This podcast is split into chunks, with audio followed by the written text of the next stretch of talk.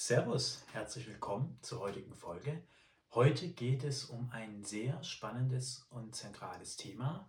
Es geht um das Leben und um Lebendigkeit. Beziehungsweise was ist es überhaupt? Was ist Lebendigkeit?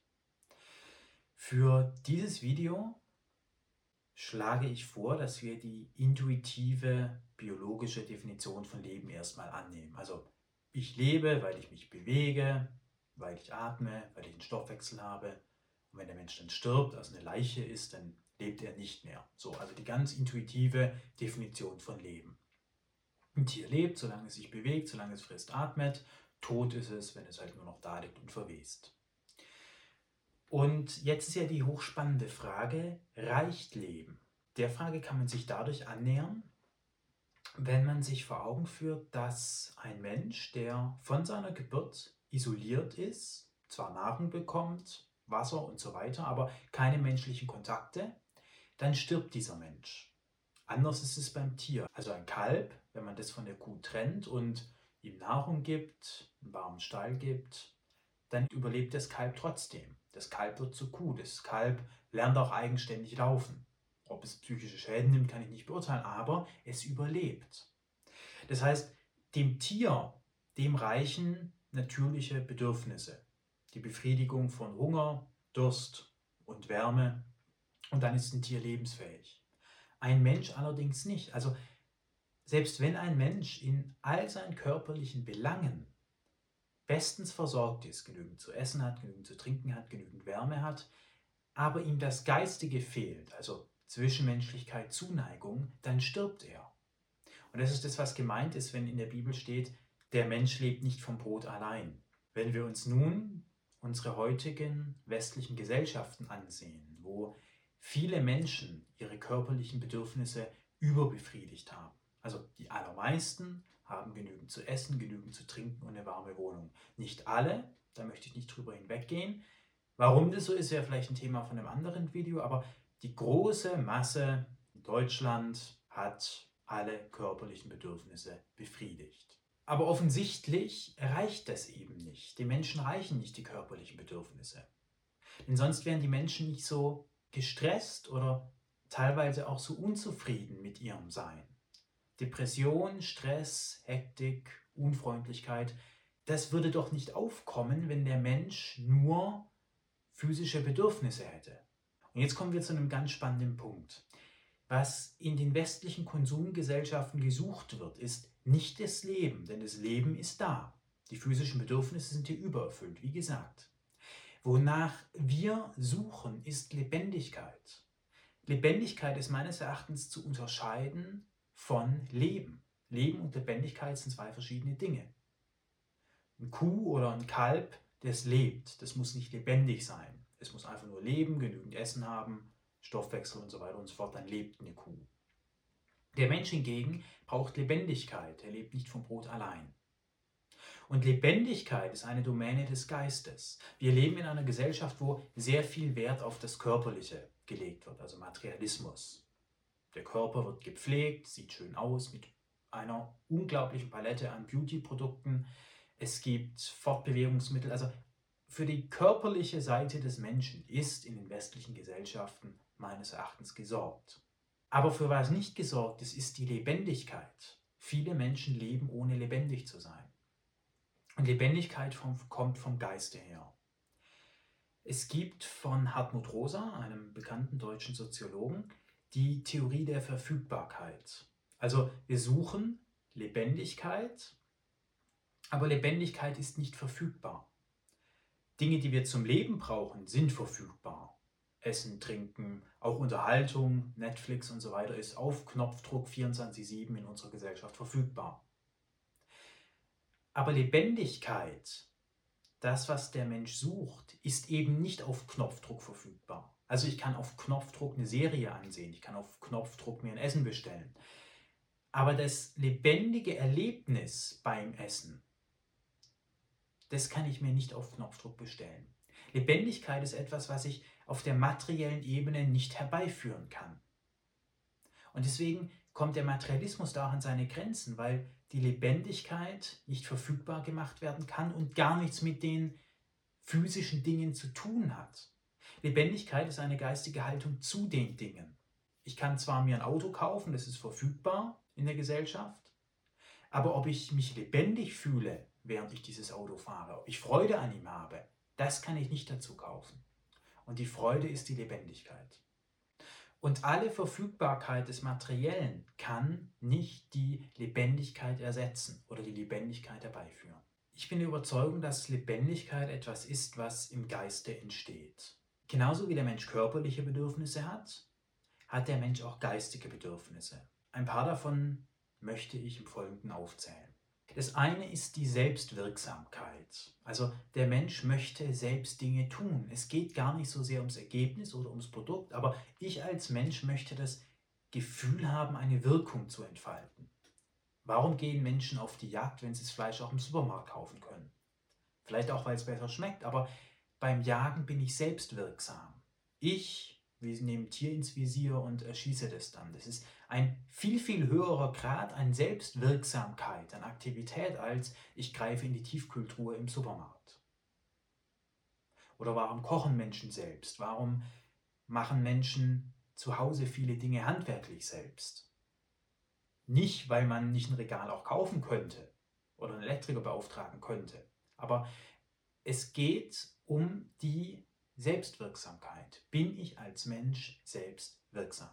Das nächste geistige Bedürfnis, was Lebendigkeit fördert, ist meines Erachtens die Expansion, also die Ausdehnung. Also der Geist möchte sich ausdehnen. Ich als Mensch, ich möchte neue Erfahrungen machen. Es gibt Menschen, die gerne eine gewisse Struktur haben, die auch gerne über Jahrzehnte hinweg den gleichen Ablauf haben, aber auch diese Menschen sehen sich irgendwann nach Fortschritt, nach Veränderung, nach Progression, danach neue Dinge zu erfahren. Jeden Tag immer das Gleiche zu sehen, immer das Gleiche zu machen, führt zum Absterben der Lebendigkeit, nicht des Lebens. Man kann sehr gut depressiv, lustlos leben, im physisch-körperlichen Sinne, aber man ist nicht lebendig.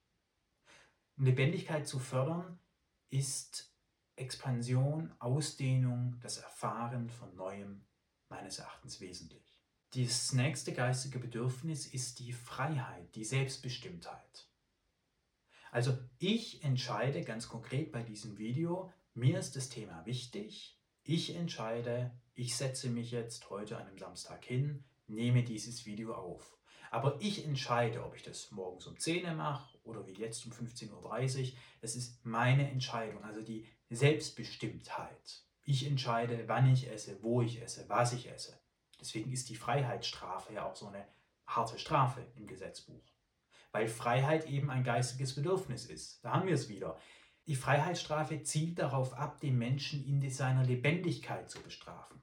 Die Freiheitsstrafe zielt nicht darauf ab, dem Menschen das Leben zu nehmen. Er wird ja versorgt im Gefängnis, physisch. Die Strafe besteht darin, ein Einbußen in der Lebendigkeit herbeizuführen. Und deswegen ist Freiheit, ich entscheide, ein unglaublich wichtiges Bedürfnis des menschlichen Geistes.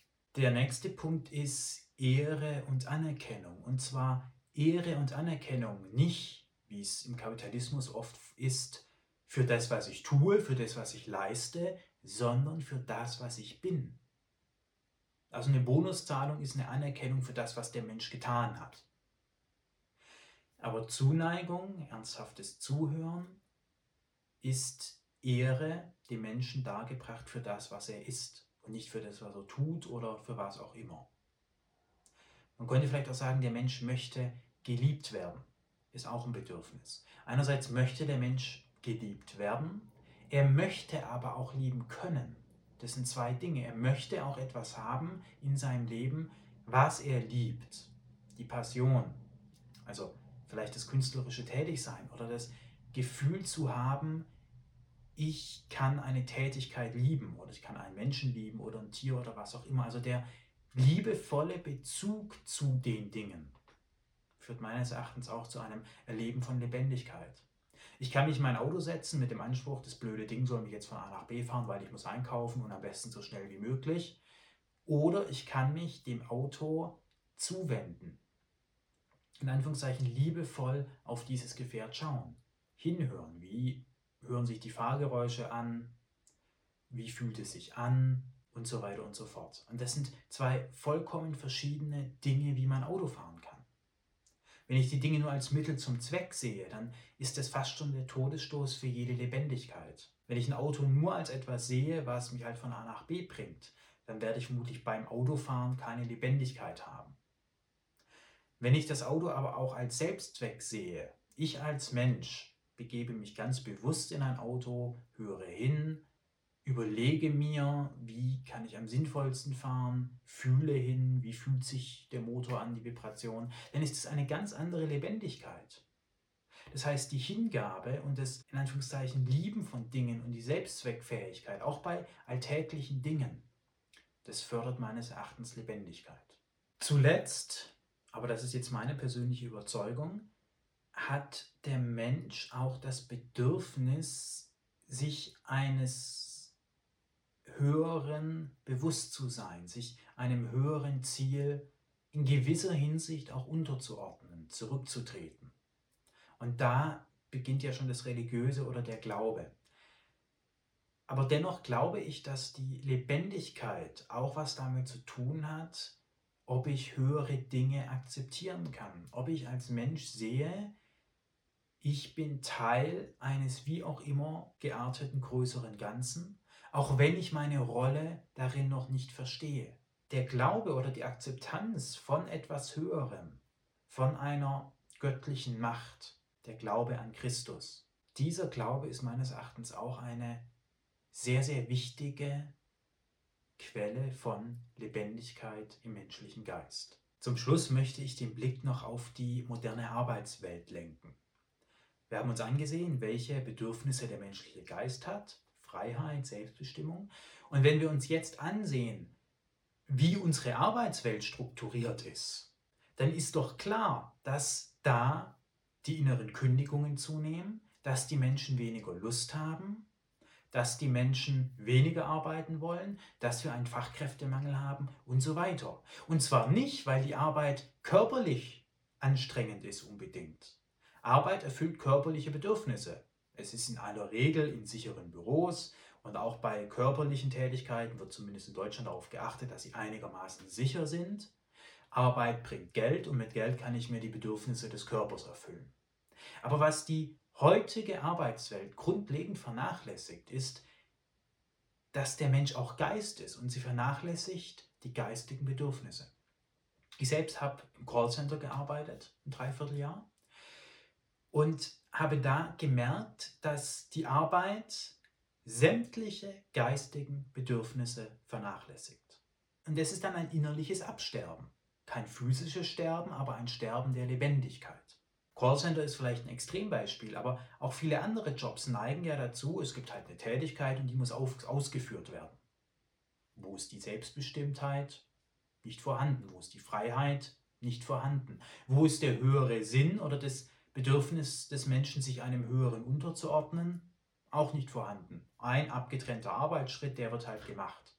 Also, wenn wir uns Jobs ansehen und sie daraufhin untersuchen, ob sie die geistigen Bedürfnisse des Menschen erfüllen, die zur Lebendigkeit führen, dann stellen wir meines Erachtens fest, dass die aller, aller, allermeisten Jobs in dieser Dimension nichts zu bieten haben. Und meine These ist, dass wenn sich die Unternehmen, die Geschäftsführer nicht darauf mal einlassen und mal sagen, wir müssen den Mensch mal als Ganzes sehen, nicht nur als Körper, sondern auch als Geist mit geistigen Bedürfnissen, dann werden immer weniger Menschen bereit sein zu arbeiten, weil sie spüren, das ist tot. Tot im Sinne von nicht lebendig. Das heißt, der Arbeitgeber der Zukunft, das Unternehmen der Zukunft kommt nicht daran vorbei, die geistigen Bedürfnisse des Menschen sich anzusehen und sich zu überlegen, wie können wir diesen geistigen Bedürfnissen gerecht werden. In diesem Sinne bedanke ich mich für dein Zuhören. Ich wünsche dir, dass es dir in der nächsten Woche gelingt, Lebendigkeit zu erfahren, mal bewusst darüber nachzudenken, wie lebendig dein Leben ist bei allem, was ich gesagt habe, ist Lebendigkeit immer eine Sache, die nicht verfügbar ist. Man kann sie fördern durch die Dinge, aber letztlich kann man sie nicht herbeiführen, wie ich ein Mittagessen physisch herbeiführen kann. Vielen Dank fürs Einschalten. Abonniere gern den Kanal, das unterstützt mich sehr. Schreib gerne was in die Kommentare. Ich antworte darauf auch und richte meine Themen der folgenden Videos auch daran aus. Und ich würde mich sehr freuen, wenn du nächste Woche wieder dabei bist und meine Videos teilst. Danke sehr.